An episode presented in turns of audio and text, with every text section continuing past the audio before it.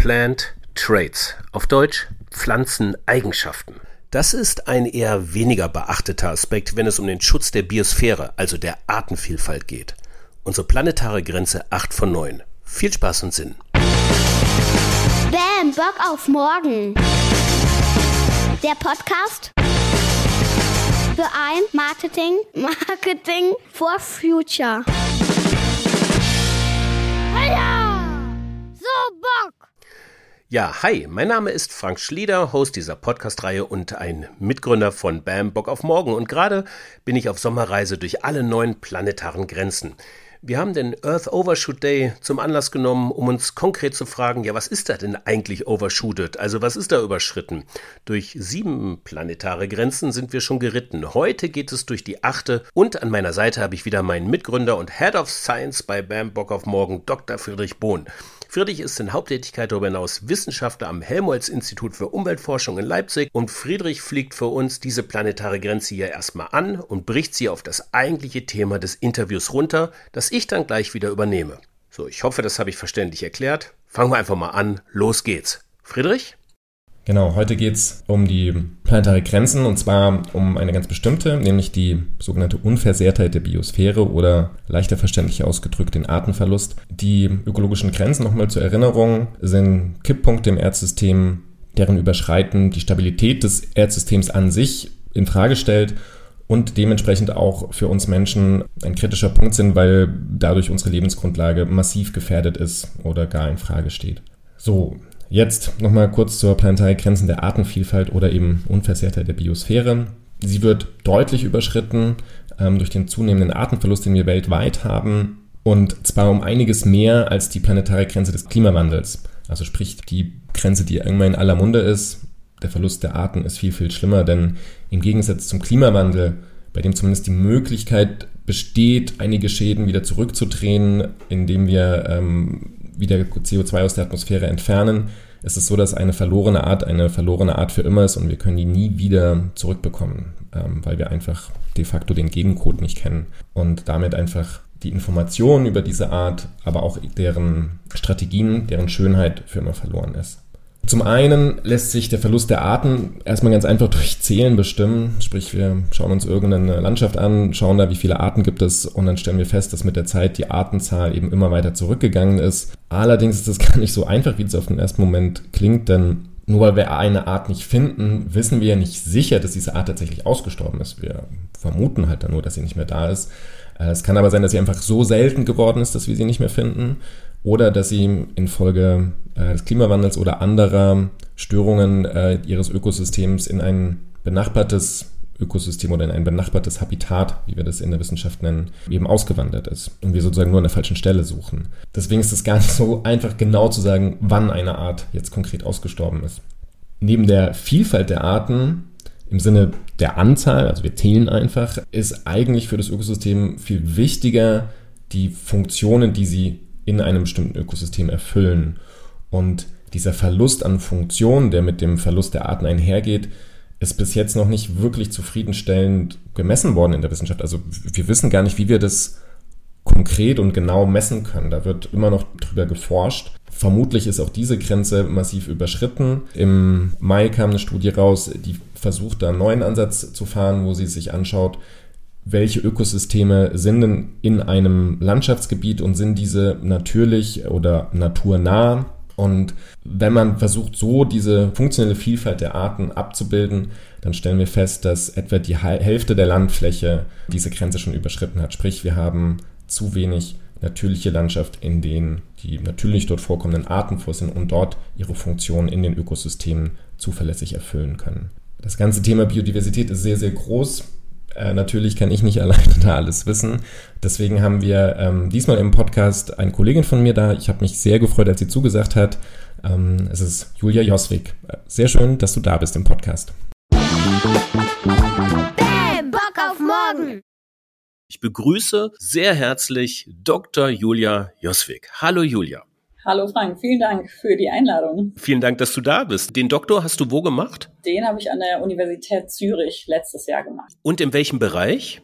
im Bereich Biogeografie, also der Verbreitung von Arten auf Grundlage eben ihrer Eigenschaften oder ihrer Strategien. Du bist unser Experte im Bereich der funktionellen Diversität. Ja, wenn ich jetzt mir überlege, eine meiner Töchter ne, ist ähm, acht Jahre alt, möchte Forscherin werden, ist wirklich so. Und wenn ich erzähle, dass ich ähm, einen Podcast mit einer Forscherin aufgenommen habe zum Thema funktionelle Diversität, ja, was erzähle ich ihr da eigentlich? Was ist denn das? Ja, äh, vielleicht nehme ich an der Stelle den, den Begriff äh, einfach mal auseinander, wie bei dem Spiel Tabu und funktionell. Das klingt ja erstmal super abstrakt, aber eigentlich ist es ganz einfach. Äh, nämlich Funktion eines äh, Lebewesens bedeuten einfach, was ein Lebewesen kann. Ähm, zum Beispiel ein Handy hat ja auch Funktionen. Früher konnte man telefonieren und SMS verschicken und heute funktioniert es als ein kleiner Computer. Aber der Akku hält halt nur noch einen Tag also an diesem Beispiel kann man eigentlich gut schon den Zielkonflikt oder den Trade-off darstellen. Früher kam ich eben eine Woche mit, äh, mit dieser alten Gurke ohne Laden aus und heute eben nur noch einen Tag. Entweder haben wir ein hochleistungsstarkes, sehr durstiges Handy oder eben so ein minimal ausgestattetes, aber langlebiger. Aber wenn ich mir so einen, einen, ähm, einen Baum angucke oder so, hat er doch mehrere Funktionen, oder? Uh, ganz genau. Also da sind wir eigentlich schon mitten im Thema. Ich denke wahrscheinlich, wenn wir da gleich nochmal mehr drüber sprechen, nämlich die Frage der Auswahl der, der Eigenschaften, die letztendlich dann die Funktionen beschreiben. Vielleicht ein Beispiel noch aus dem Bereich der Pflanzen, also Funktionen analog bei Pflanzen, zum Beispiel eben eine Verbreitungseinheit oder einen Samen. Je schwerer ein Samen, desto höher ist die Überlebenswahrscheinlichkeit. Und je mehr Samen, desto mehr Nachkommen. Aber man kann eigentlich nicht viele und schwere Samen produzieren. Das ist immer entweder oder. Das heißt, so eine Pappel oder so, ne, wo das irgendwie, es gibt ja irgendwie so eine bestimmte Zeit im Jahr, jetzt bin ich wieder bei den Bäumen, da reden wir gleich auch mhm. noch über andere Pflanzen so. Also vom Winde verweht trifft hier wirklich ganz gut zu. Das ist was anderes als so ein, als so ein Kirschbaum. Also so eine Kirsche, die dann runterfällt, so, das ist, äh, Kirsche hätte mehr Chancen weiter zu, äh, also sich vorzupflanzen als eine Pappel. Absolut, genau. Nur die Kirsche hat eben das Problem, der Schwerkraft, dass sie einfach mhm. runterfällt und dann wächst da halt auch schon der Mutterbaum, der dann die kleinen Seedlings dann eben überschattet. Äh, aber dann nutzt der mhm. Kirschbaum die Möglichkeit, lecker zu sein und eben Tiere als weitere Verbreitungshilfe zu nutzen. Funktionelle ähm, die Diversität, warum ist das eigentlich für die Biosphäre so wichtig? Wie ja, ähm, ich habe ja eben äh, auf, mit Tabu begonnen. Jetzt habe ich noch mhm. Diversität ganz äh, unterschlagen. Ich würde die noch kurz ah, ja. Oh, hinterher oh. schicken. Denn hier, genau, kommen wir eben zu dieser diskutierten Kernfrage. Was ist diese Diversität, diese Vielfältigkeit? Das, worauf wir uns definitiv einigen können, ist die Zahl zwei. Also biologische Diversität besteht aus zwei Komponenten. Einmal der Anzahl der Arten. Eins, zwei, drei, noch eine Löwenzahn, mhm. noch ein äh, Phagus. Und zweitens der Art und dem Ausmaß dieser Unterschiedlichkeit. Und das ist letztendlich die funktionelle Diversität. Also biologische Diversität beinhaltet alle Arten, die an einem Ort leben. Das heißt, von der genetischen, alle phänotypischen Variationen innerhalb einer Art und nicht nur zu einem Zeitpunkt, sondern wirklich raumzeitlich. Also die funktionelle Diversität misst also Eigenschaftswerte derjenigen Arten, die an einem Ort leben. Und alle Eigenschaften zusammen ergeben die Strategie eines Individuums. Das ist vielleicht ein, ein zentraler Begriff noch, ähm, so wie das eine Handy die Strategie hat, lang das Minimum zu erfüllen, hat das andere Handy die Strategie, möglichst viel zu können. Ähm, die Forschung mit Pflanzen ist ja jetzt schon sehr alt. Also vor 220 Jahren ist äh, Humboldt, Alexander von Humboldt auf den äh, Chimborazo aufgestiegen und hat dort festgestellt, dass ähm, unterschiedliche Arten oder dass die Arten in unterschiedlichen Höhenstufen wachsen. Es war also noch das Artkonzept und in den letzten 200 Jahren hat sich viel getan. Mittlerweile abstrahieren wir eben von diesem Artkonzept und gehen hin zu dieser Funktion. Und das hat auch absolut eine, einen guten Grund. Ich würde es ähm, so zusammenfassen. Funktionelle Diversität bedeutet für uns einfach Leben. Äh, und warum leben wir durch, dadurch, dass jetzt die Pflanzen so unterschiedlich sind? Ich würde darauf antworten, weil alle Lebewesen eines Ökosystems für sich und für uns der Boden sind, auf dem wir stehen und von dem wir essen und letztendlich die Luft produzieren, die wir atmen. Ich könnte diese Liste jetzt noch äh, ins Unendliche fortsetzen, aber nur um zu verstehen, weshalb äh, ich das große Wort Leben benutzt habe. Und diese Funktionen, äh, diese Pflanzenfunktionen werden eben als Eigenschaften oder ich sage häufig auch das Wort Traits, weil das die englische, der englische Begriff ist, sind eben per Definition mit diesen äh, ökosystemaren Funktionen verbunden. Also im Bereich dieser Pflanzeneigenschaften, um die zu definieren, du hast mir das im Vorgespräch schon mal erzählt, es gibt äh, Größeneigenschaften und ökonomische Eigenschaften. Was bedeutet das eigentlich konkret? Mit den Traits, die wir jetzt haben, sehen wir, dass die Pflanzengröße und die Pflanzenökonomie entscheidende Faktoren sind, um Pflanzenstrategie zu beschreiben. Dabei sind die, die Größe, welche eben die Höhe, die Samenmasse, die, äh, Lief, äh, die Blattgröße und die äh, Wasserleitbahndichte angeht, Teil der, der Größe. Ähm, und die sind eben unabhängig von den äh, Eigenschaften der Economics-Achse, äh, also der Blattökonomie, aber wir erweitern dies eigentlich auch komplette Pflanzenökonomie von äh, Blattphosphor, Blattstickstoff, Blattkohlenstoff, äh, Stammdichte. Diese Traits, diese Eigenschaften beschreiben eben, wie lang es dauert, um ein, äh, um Investitionen der Pflanze wieder zurückzubekommen. Es ist ein bisschen ein kompliziertes Konzept, aber letztendlich hm, spiegelt es Entscheidungen wider, die wir im täglichen Leben ja tun. Ähm, wenn wir beispielsweise uns überlegen, ob wir äh, einen neuen Schreibtisch kaufen wollen, wollen wir dann einen, der langlebig ist oder wollen wir nur einen für ein Jahr, weil wir nur ein Jahr lang in einer bestimmten Stadt wohnen?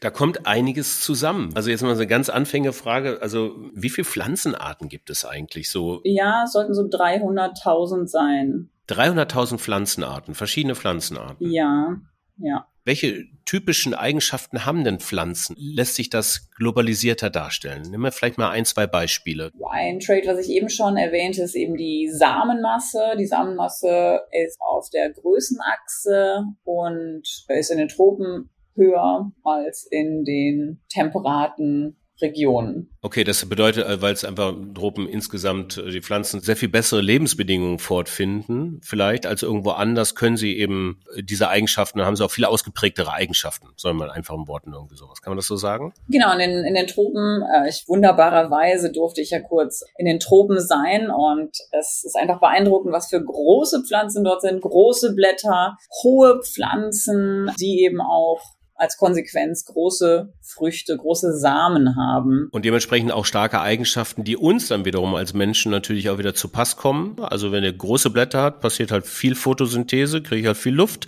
Also äh, viel hilft viel in diesem Fall. Ja, ja wobei ich natürlich mit dieser Bewertung äh, gut für uns Menschen ein bisschen vorsichtig bin, weil eben jedes Ökosystem äh, unterschiedliche Funktionen für uns erfüllt, die absolut relevant sind. Und es ist gar nicht möglich, dass wir überall tropische Vegetation haben. Allein, ja, dadurch, dass diese risikobereiten tropischen Pflanzen mit ihren großen Wasserleitsystemen äh, Probleme bekommen, sobald es trockener wird, dann äh, mhm. saugen die wie beim Strohhalm nicht mehr Wasser, sondern Luft. Und das ist ähm, ein großes Problem, weil wirklich dann komplett dieses ganze komplette Leitgewebe kaputt geht mhm. und dementsprechend dann ja die Blätter kleiner werden müssen, weil nicht mehr genug äh, Wasser zur Verfügung steht, je weiter wir die ja. Breitengrade hochklettern. Ja, verstehe. Aber es ist, aber man lässt sich aber doch, doch durchaus sagen, dass in diesen Bereichen, jetzt in den tropischen Bereichen, der Erhalt dieser Ökosysteme und der Pflanzen umso wichtiger ist, weil eben diese auch nicht nur aus der Anzahl der Arten folgend, sondern eben auch aus der funktionellen Diversität das, was die Eigenschaften dieser Arten ohnehin schon auch ausgeprägter haben. So, auch das würden wir natürlich damit kaputt machen. Und es wird dann auch schneller ähm, zugrunde gehen. Absolut, genau, ja, das tun wir auch. Ähm, mhm. beim, beim Anflug bin ich jetzt in mein tropisches Land bin ich über endlose Palmölplantagen geflogen, mhm. soweit das Auge reichte. Und natürlich hat sich dort die funktionelle Diversität und die Ökosystemfunktion kolossal verändert. Funktionelle Diversität im Zeitablauf. Das würde mich jetzt mal vielleicht mal interessieren. Inwieweit greift der Mensch eigentlich in diesem Bereich der funktionellen Diversität ein? Wir reden ja hier über die planetaren Grenzen. Im Bereich der äh, Bio, äh, Erhalt der Biosphäre haben wir diese planetare Grenze schon überschritten. Wie macht sich das denn im Bereich der funktionellen Diversität bemerkbar? 2022 haben wir eine Studie veröffentlicht, in der ging es eben genau um dieses Thema insofern, als dass wir geschaut haben, wie sind die erste und zweite, wie sind Größentrades, wie sind ökonomische Trades ähm, in Verbindung mit Klima und Boden. Vor dem Hintergrund eben, dass gerade massiv ins Klima und in, in den Boden über die Landnutzungsveränderung äh, eingegriffen wird. Und wir haben mhm. herausgefunden, dass Größentrades ähm, mit dem Klima in Verbindung stehen. Also da, daher, auch wenn es keine kausale Studie war, man kann davon ausgehen, dass wenn sich das Klima verändert, dann auch äh, sich im Prinzip überall, wo sich das Klima verändert, es einen funktionellen Shift geben muss. Und für die Economics Trades haben wir herausgefunden, ja, auch das Klima spielt eine Rolle, aber eben auch der Boden.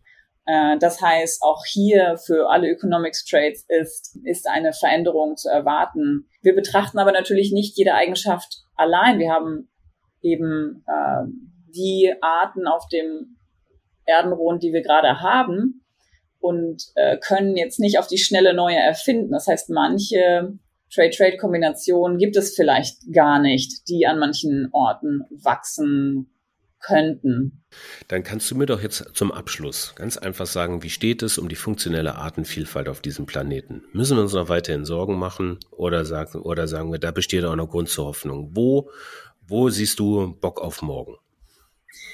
Zunächst mal zum ersten Teil der Frage wie ich das, äh, wie ich die funktionelle Diversität heute sehe, was ihre Vulnerabilität ist. Kürzlich wurde von Carmona veröffentlicht, inwiefern die Pflanzenstrategie mit Aussterben zusammenhängt. Und in der Tat ist es so, dass große Pflanzen und langsame, also ökonomisch langsame Pflanzen, langlebige, stärker vom Aussterben bedroht sind als andere.